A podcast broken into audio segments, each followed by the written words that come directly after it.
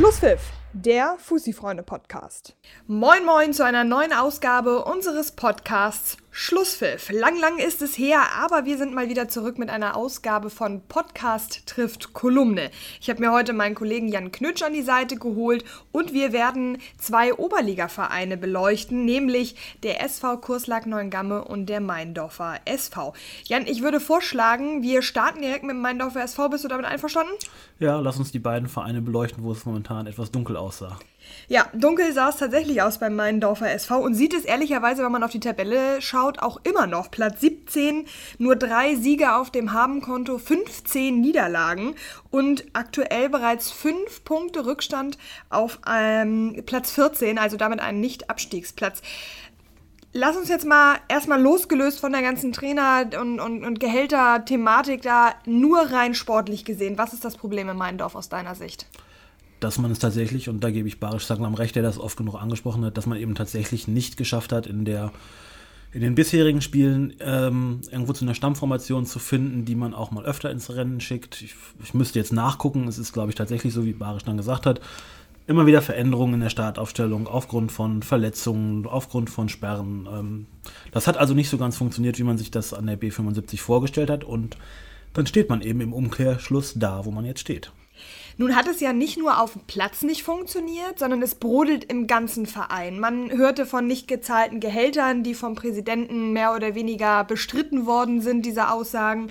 Man hörte von Michi Sarah, ein langjähriger äh, Spieler, der schon über 20 Jahre in dem Verein gespielt hat, der das Handtuch wirft und sagt, das tue ich mir nicht länger an. Man weiß, dass Barisch Sacklam und sein gesamtes Funktionsteam dem äh, Verein von der B75 den Rücken gekehrt hat. So richtig gut läuft es da ja auch abseits des Platzes nicht. Nee, das war sicherlich eine Winterpause, wie man sie sich äh, als Vereinsverantwortlicher nicht unbedingt wünscht. Ähm, ich meine, du hast sowieso schon genug sportliche Probleme, dann ähm, machst du dir vielleicht intern auch noch Probleme, wer auch jetzt letztendlich der Problemherd ist. ist. Die eine Seite sagt ja das, wie du gerade erzählt hast, die andere Seite behauptet was anderes. Ähm, die Wahrheit werden wahrscheinlich nur die Leute kennen, die wirklich die Verträge gelesen haben. Wir haben sie leider nicht gelesen. Ähm, ja, aber wie, wie schon angesprochen, ähm, das ist nicht so ideal für jemanden, der unten drin sowieso schon mit dem Rücken zur Wand steht, wenn du dir dann ähm, noch ähm, andere Probleme aufhalst und urplötzlich dann auch die Suche nach einem neuen Trainer gehen musst. Was ist denn aus deiner Sicht an den Vorwürfen dran? Ich meine, Michi Sarah hat es gesagt, Barisch Sacklam hat es nicht gesagt. Er hat gesagt, ich möchte keine dreckige Wäsche waschen und lege mein Amt einfach nieder, ohne da ins Detail zu gehen. Aber trotzdem hört man ja immer wieder, dass da irgendwie nicht gezahlte Gehälter eine große Rolle spielen. Was ist aus deiner Sicht an den Vorwürfen dran? Also ich glaube hundertprozentig, wie ich ja gerade schon gesagt, kann man in diese Materie nicht eintauchen, aber es ist ja nun nichts Neues. Es hat, es, Meindorf ist, wenn es wirklich so der Fall gewesen ist, nicht der erste Verein, wo Gehälter nicht pünktlich geflossen sind. Das wissen wir beide gut genug, dass es im Fußball immer wieder solche Fälle gibt, dass es auch immer wieder Fälle gibt, wo Seite A Version A erzählt und Seite B Version B wenn sich jemand wie Michi Sarah, der 20 Jahre lang die Knochen für diesen Verein hingehalten hat, ähm, rechnen wir mal die Zeit, wo er bei Wiki gewesen ist, kurz raus, wenn der sich ähm, an die Öffentlichkeit begibt und solche Sachen sagt, wird das mit Sicherheit irgendwo auch Hand und Fuß haben. Nur ähm, es ist andererseits auch klar, dass, dass Jens Machatzik sich hinstellt und, und sagt, ähm, das ist nicht so was soll er als Vereinsverantwortlicher auch anders machen? Soll er es zugeben, dass es so ist, wie Michi Sarah sagt? Dann geht in Meindorf irgendwie alles, äh, äh, ja, weiß ich nicht, drunter und drüber oder zu Bruch. Wer in die eine Richtung vielleicht ein bisschen, ja, das Ganze aufgebaut schon übertrieben hat, wer in der anderen Richtung vielleicht auch äh, nicht mit allem an die Öffentlichkeit gegangen ist und sich auch verbal ein bisschen zurückgehalten hat, das werden wir wahrscheinlich nie wirklich erfahren, wenn wir nicht irgendwo vielleicht mal ein gemeinsames Hintergrundgespräch mit den Herren äh, Malchatzik und Sarah führen könnten. Was ich noch einmal ganz kurz äh, der Vollständigkeit halber einwerfen muss, Michi Sarah hat ähm, bei dem Kollegen von Amateurfußball Hamburg das Interview gegeben. Wir wollen da natürlich auch journalistisch sauber die Quelle nennen.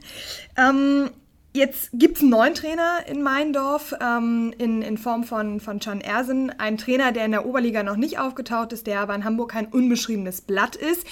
Wie schätzt du diese Verpflichtung ein? Ich hatte ja das Glück, dass ich am vergangenen Wochenende beim Wandsbek Cup mit Can Ersin mal eine etwas längere Zeit mich zusammensetzen konnte und mit ihm äh, sowohl über seine bisherige Trainerkarriere als auch über die Aufgabe in Meindorf sprechen konnte. Wie du schon sagst, viele in der Oberliga kennen ihn nicht. Das äh, liegt erstmal daran, dass er natürlich bisher keinen Oberligisten trainiert hat. Meyendorf ist tatsächlich der Erste. Ähm, ich glaube aber, wer sich seit 1992 bzw. 93, wie er selbst gesagt und erzählt hat, am, am vergangenen Wochenende im Trainergeschäft immer wieder bewegt hat, ja, der, der wird letztendlich schon irgendwo seine Fähigkeiten, sein Können haben und, und äh, auch nicht, äh, sagen wir mal so, als Blinder durchs Leben gehen und, und irgendwo mal hier an der Seite am Fußballplatz stehen. Der Mann ist immerhin neunmal aufgestiegen, wie er ja auch, äh, was man kann man bei uns nachlesen, erzählt hat. Also ich glaube schon, dass er ähm, was kann. Ich glaube aber auch, dass gerade dieses halbe Jahr jetzt mit Jan Ersen für Meyendorf das entscheidende Jahr sein wird. Man muss gucken, äh, schafft er es, die Mannschaft wirklich in den Griff zu bekommen, schafft er es, die Jungs fit zu bekommen und man muss ja auch immer noch einen Blick drauf werfen, wie wird denn der Kader aussehen, mit dem Jan Ersen dieses Unterfangen äh, Meyendorf in der Oberliga zu halten, antreten kann. Der Kader wird mit Sicherheit, ich denke mal, so viel kann man sagen, nicht mehr so aussehen wie der Kader, den Barisch Saglam zur Verfügung gehabt hat weil viele Spieler äh, Meindorf auch jetzt noch den Rücken kehren werden? Ja, das ist ja auch ein offenes Geheimnis. Auch da müssen wir jetzt die Quelle ja einmal kurz nennen. Der Kollege von Amateurfußball Hamburg hat es ja gerade in dieser Woche auch nochmal angedeutet. Da gibt es ja nun einige Spieler, die wohlweislich äh, ihre Verträge gekündigt haben. Spieler, die zum Großteil wegen Barisch Saglam oder aufgrund der, ja, sagen wir mal, Bemühungen von Barisch Saglam nach Meindorf gegangen sind ja, das, ich, man weiß nicht, ob das Ende der Fahnenstange da mit denen, ich glaube, es sind jetzt momentan irgendwie so 11, 12 roundabout Namen, die da äh, kursieren, ob man da am Ende der Fahnenstange ist, ob da noch jemand zukommen wird. Man muss auch abwarten, welche Arbeit Matt Kipchioglu als neuer sportlicher Leiter auf der anderen Seite denn äh, in den nächsten Tagen noch vollbringen wird, weil wo Spieler gehen, ich erzähle damit nichts Neues, müssen auch Spieler kommen. Sonst äh, hast du gar keine Spieler mehr und dann brauchen wir gar nicht drüber diskutieren, ob der Klassenerhalt geschafft wird oder nicht, weil dann, äh, wer soll spielen? Ja, dann wird es auf jeden Fall schwierig. Du hast es gerade angesprochen, mit Mert ist ein neuer sportlicher Leiter am Start, 22 Jahre jung, der nur deswegen nicht mehr spielt, weil er sich erneut das Kreuzband gerissen hat der natürlich auf dieser Position recht unerfahren ist. Nun nehmen wir mal die aktuelle Situation. Aufruhr, viele Nebenkriegsschauplätze abseits des Platzes. Platz 17, nicht unbedingt die beste, besten Voraussetzungen, um den Klassenerhalt noch zu schaffen. Ein super junger sportlicher Leiter, der noch recht unerfahren ist. Und ein Trainerwechsel. Und viele Spieler, die abwandern wollen. Wie soll das funktionieren? Kann das überhaupt funktionieren? Das kann böse in die Hose gehen.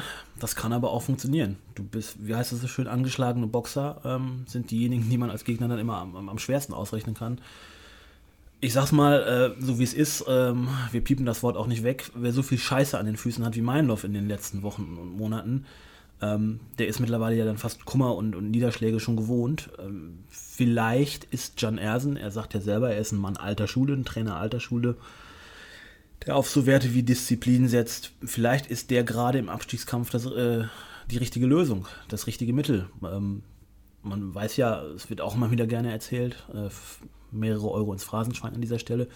Mit schönen Spielen gewinnst du keinen Blumentopf, äh, Blumentopf gerade unten im Abstiegskampf nicht. Und ich glaube, die Chance ist da, dass Meindorf drin bleibt aber das ist schon ein sehr, sehr, sehr schwieriges Unterfangen. Na gut, aus meiner Sicht ist es vor allen Dingen wichtig, dass diese Nebenkriegsschauplätze einfach auch ein bisschen beruhigt werden. Ne? Also, dass sich die Mannschaft, das Trainerteam, dass sich der gesamte Verein auch darauf konzentrieren kann, dass es jetzt um den Abstiegskampf geht. Ja, dass es darum geht, die Klasse zu halten und nicht irgendwelche Diskussionen über angeblich nicht gezahlte Gehälter und, und, und falsche Fahrtkostenabrechnung und was man da nicht alles gehört hat. Also, das ist das, was aus meiner Sicht viel wichtiger ist. Ich glaube, wenn die Mannschaft, die auf dem Platz steht, den musst du nicht sagen, hier brauchen wir jetzt ein bisschen Kampf, sondern du musst vor allen Dingen Ruhe reinbringen, Ruhe ins Umfeld. Richtig, und gerade da ist man in Meyendorf ja so gesehen ein gebranntes Kind. Äh, man erinnere nur an die Aktion damals mit Olaf Ort, der ja da auftauchen sollte und dann nicht auftauchte. Eben auch, ähm, man muss leider nochmal diese Sache aus der Schublade holen.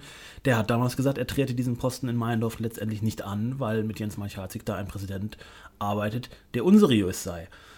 Ähm, also wie gesagt, diese, diese ganzen Nebenkriegsschauplätze sind in Meyendorf nichts Neues. Ähm, man ist aber gut beraten, glaube ich, wenn man diese ganzen Brandherde, die man äh, jetzt, ja, ich will nicht sagen, selbst erzeugt hat, aber zum Teil sind sie halt selbst erzeugt, wenn man diese Brandherde klein hält, weil, wie du schon sagst, ähm, die Jungs auf dem Platz werden wissen, worum es geht, die wollen drin bleiben. Aber wenn du immer von draußen irgendwas hörst, dieses, jenes, wenn dein Geld nicht kommt, Nehmen wir jetzt mal den Fall wirklich an, es ist so gewesen, das Geld ist nicht pünktlich da gewesen.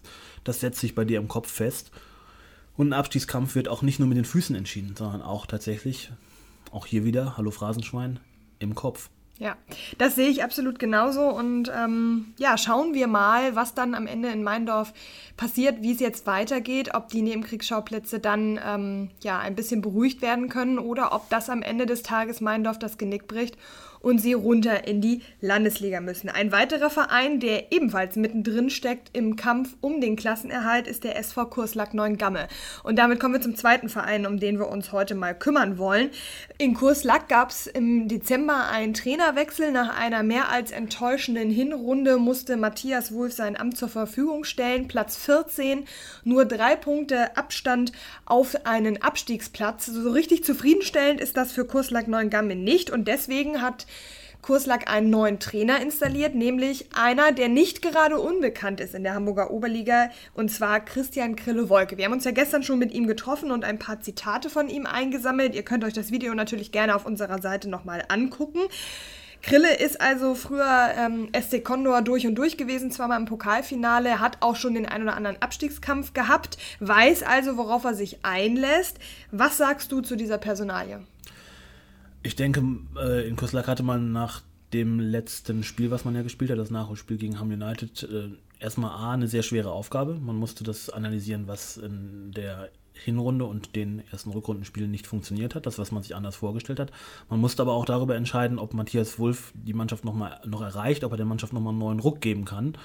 Sicherlich wird bei diesem Gespräch im Dezember auch darüber gesprochen worden sein, äh, lassen wir Matthias weiterhin auf dem Trainerstuhl, geben wir ihm Neuzugänge an die Hand äh, im, im, Winter, mit denen er dann nochmal versuchen kann, quasi den Turnover anzuschaffen. Das hat man ihm nicht mehr zugetraut. Da werden die Herren Schubert, Helmke und ähm, Henke, Thorsten Henke als sportlicher Berater wird ja auch seinen Teil äh, zu, einer, zu einer Meinungsfindung beigetragen haben, sich letztendlich ein Bild gebildet haben, was sie dann zu dieser Entscheidung geführt hat. Ich glaube, mit Krille hat man eine gute Wahl getroffen. Das ist ein Trainer, der sich in der Oberliga auskennt. Das ist ein Trainer, der eine klare Sprache hat, der eine klare Ansprache auch gegenüber der, der Mannschaft und seinen Spielern hat. Und ähm, wie du ja gerade schon sagtest, er kennt ja so ein bisschen auch den Abstiegskampf aus, aus Zeiten bei Condor. Und ich glaube, ähm, ich will Matthias Wolf da jetzt nicht zu nahe treten, ähm, vielleicht tut dieser Mannschaft tatsächlich dann dieser eine entscheidende Impuls auch nochmal gut, um jetzt in die restlichen 13 Spiele zu gehen. Lass uns einmal in ein Zitat von Christian Wolke aus unserem Video-Interview reinhören. Folgendes hat er bei uns gesagt. Wer 41 Tore schießt, muss nicht unbedingt auf äh, Platz äh, 14 stehen. Wer allerdings 51 Gegentore bekommt, steht er unter Umständen auch zurecht. Und deswegen muss man da schon den Hebel ansetzen, was die Arbeit gegen den Ball betrifft. Und wir müssen uns natürlich auch was einfallen lassen, wie wir denn weiterhin Tore erzielen wollen. Jan, was sagst du zu dieser Aussage? Ich meine, es ist ja schon ein Statement. Klar, die Tabelle lügt nicht. Ja, ich weiß, 3 Euro ins Phrasenschwein. Aber es ist ja nun mal Fakt, das, was auf der Tabelle steht, das sind 51 Gegentore. Da helfen dir auch die 41 geschossenen Tore nichts. Das ist zu viel. Das ist in der Tat zu viel. Ähm, man darf da aber auch gerne, denke ich mal, das Rad zurückdrehen. Ähm, Kuslak hat ja des Öfteren auch mal hinten ähm, dann dieses Abenteuer versucht, mit einer Dreierkette zu spielen. Und da ähm, Jungs, Entschuldigung, wenn ich euch dann jetzt so ein bisschen in, in, die Pfanne haue. Ich weiß nicht, ob ein, ein Marvin Schalitz, ein Sebastian Spivak eine Idealbesetzung für eine, für eine Dreierkette sind. Das sind Dinge, die kannst du als Trainer probieren, die musst du irgendwann vielleicht auch probieren, um dich äh, von dem großen Schatten Thorsten Henke frei zu schwimmen, um deinen eigenen Stempel der Mannschaft aus, aufzudrücken. Diese 51 Gegentore zeigen aber auch, ähm, ja, es ist ein Experiment, was letztendlich nicht gefruchtet hat. Nun sind aber diese beiden Jungs, die ich da gerade ähm, um das nicht falsch zu, in den falschen Hals zu bekommen, sicherlich nicht alleine schuld, dass diese Gegentore gefallen sind. Die Trainer sagen ja immer wieder, die Defensive beginnt auch ganz vorne, da wo die Stürmer draufgehen. Ähm, Grüße an Danny Zankel, den Gegner anpressen. Äh, ja, das ist ein Mannschaftsding. Das musst du auch jetzt nicht mit zwei Mann, sondern mit elf Mann auf dem Platz äh, gerade biegen. Muss denn in der Defensive personell noch aufgestockt werden? Muss Kurslack da noch was machen? Ja, man hat ja tatsächlich dieses, dieses eine Problem, was man hat, schon erkannt. Marc Brudler als jemand, der hinten dann, wenn die Besetzung auf eine Viererkette hinausgelaufen ist, ähm, einer der beiden Außenverteidiger gewesen ist. Der hat sich ja nun leider am Kreuzband verletzt, ist operiert worden, frisch gerade, gute Genesungswünsche von hier aus. Und man hat äh, reagiert und mit äh, Özgür Bulut jemanden geholt, der ja, eine gewisse Grundschnelligkeit mitbringt auf dieser Position nach vorne. Das heißt ja nicht nur, dass die Abwehr äh, hinten dicht halten muss, die kann ja auch ein bisschen nach vorne nochmal arbeiten, weil sagen wir mal 41 geschossene Tore waren es, glaube ich. Ja. Ähm, die kann man ja auch von hinten raus äh, schon mal so ein bisschen verbessern. Und ich glaube, ja, da ist eine Problemstelle ist behoben worden. Ich glaube aber, man hat auch noch ähm, ja, weitere Baustellen in dem Kader, die wir äh, kurz ansprechen könnten. Vorne muss man was machen. Ja, Marco Schubring ist aktuell verletzt. Ähm, er hat wohl eine Schambeinentzündung, womit er verm vermutlich wieder ausfallen wird. Benny Bambu hat lange, lange nicht gespielt.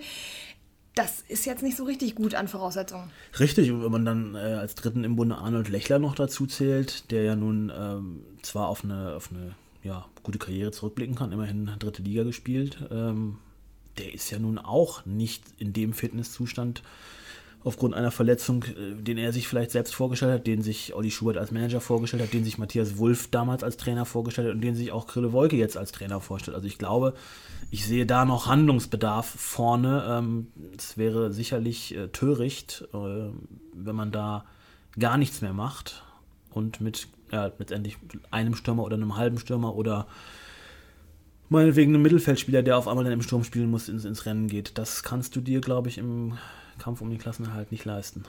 Also muss Kuslak da auf jeden Fall nochmal äh, tätig werden. Du hast gerade etwas angerissen, die fehlende Fitness. Bei dem Spieler eben war es eben wegen einer Verletzung.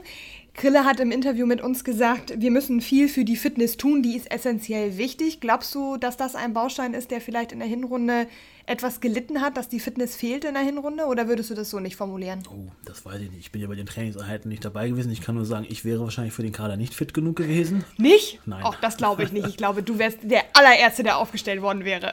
Ja, ich glaube, da haben einige, und jetzt, jetzt wasche ich sie quasi wieder rein. Da, äh, also bevor ich gespielt hätte, hätten auch Marvin Schalitz und Sebastian Spielwag noch besser gespielt.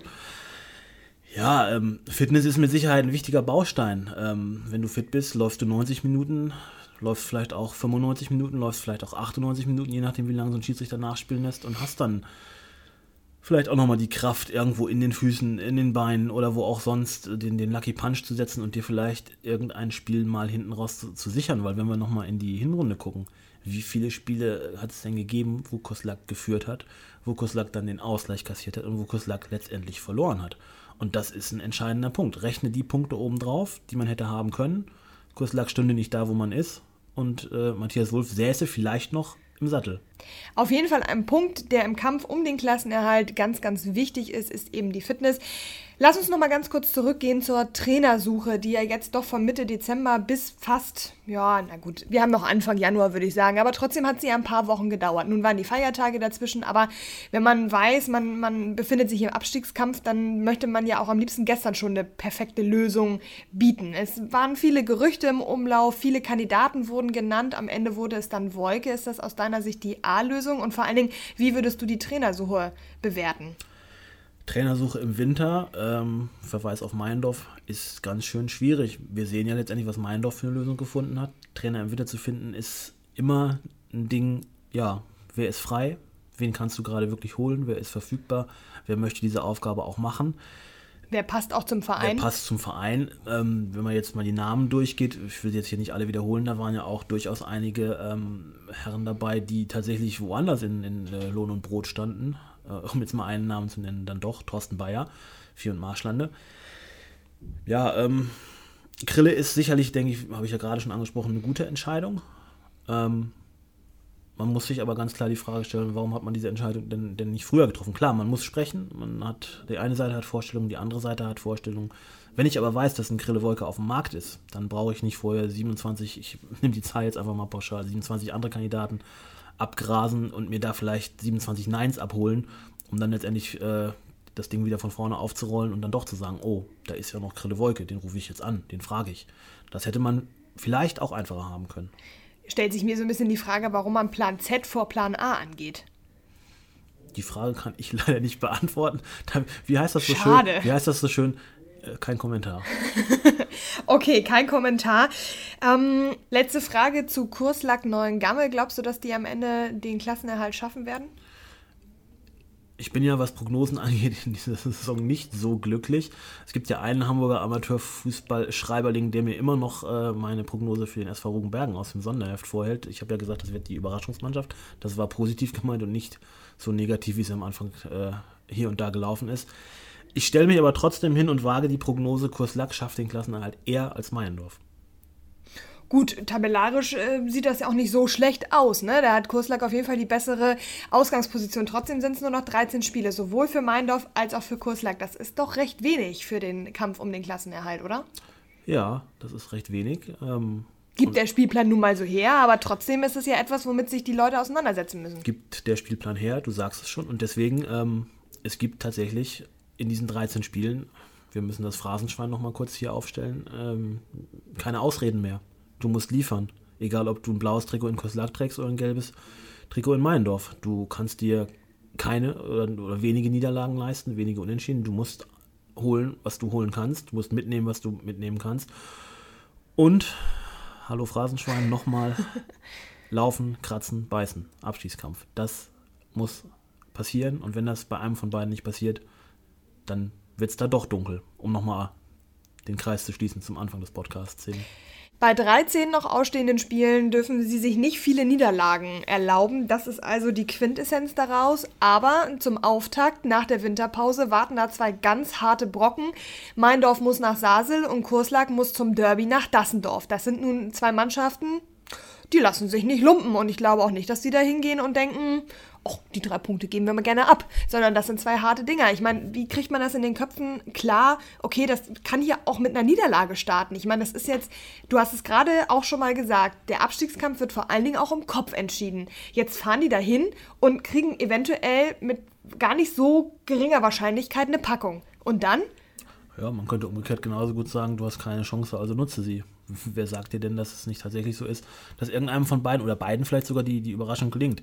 ich glaube, viel mehr Motivation als den Blick auf die Tabelle, als eben auf den Platz, auf dem du gerade stehst, brauchst du da gar nicht mehr. Das musst du nicht 726 Mal von deinem Trainer vorgebetet bekommen. Eigentlich solltest du als Fußballer so viel Grips in der Birne haben, dass du, wenn du auf die Tabelle guckst und siehst, Meiendorf, Abstiegsplatz, Kurslack kurz vorm Abstiegsplatz, ja, weiß ich nicht, da musst du einfach geil sein, rauszugehen und, und zu zeigen, was du kannst. Punkte holen. Scheißegal, ob es nun Dassendorf, Sasel, Teutonia oder sonst wer ist. Du willst als Oberligaspieler, das hat Krille ja auch in unserem Interview gesagt, du willst nicht absteigen. Und dann musst du dementsprechend auch dafür leisten und zeigen, was du kannst, um nicht abzusteigen. Also am Ende des Tages zählt dann wahrscheinlich auch einfach die Einstellung zum Spiel wie das Spiel am Ende dann auch ausgehen wird. Das seht ihr natürlich und hört ihr natürlich und lest ihr natürlich bei uns auf unserer Seite. Ähm, auf jeden Fall immer dranbleiben. Ansonsten bleiben wir natürlich für euch auch immer aktuell an allen Themen dran und werden dann auch vermelden, wenn es Neuigkeiten aus Meindorf und aus Kurslack gibt, wie der Trainingsauftakt abgelaufen ist in Kurslack, wie es bei Meindorf mit den Spielern und der Kaderplanung weitergeht. All das bekommt ihr natürlich brandaktuell bei uns auf der Seite. Wir verabschieden uns für den Moment und hoffen, dass euch unsere Podcast-Folge gefallen hat. Von meiner Seite Tschüss. Jan, möchtest du auch noch Tschüss sagen? Ich verabschiede mich auch von unseren Hörern und hoffe, dass sie äh, beim nächsten Mal reinhören und äh, nicht irgendwie ja, uns den, den Saft abdrehen, weil ich zu viel Quatsch erzählt habe. Das glaube ich nicht. Ich glaube nicht, dass das passiert in diesem Sinne. Habt's fein und bis bald. Schlusspfiff, der Fussi-Freunde-Podcast.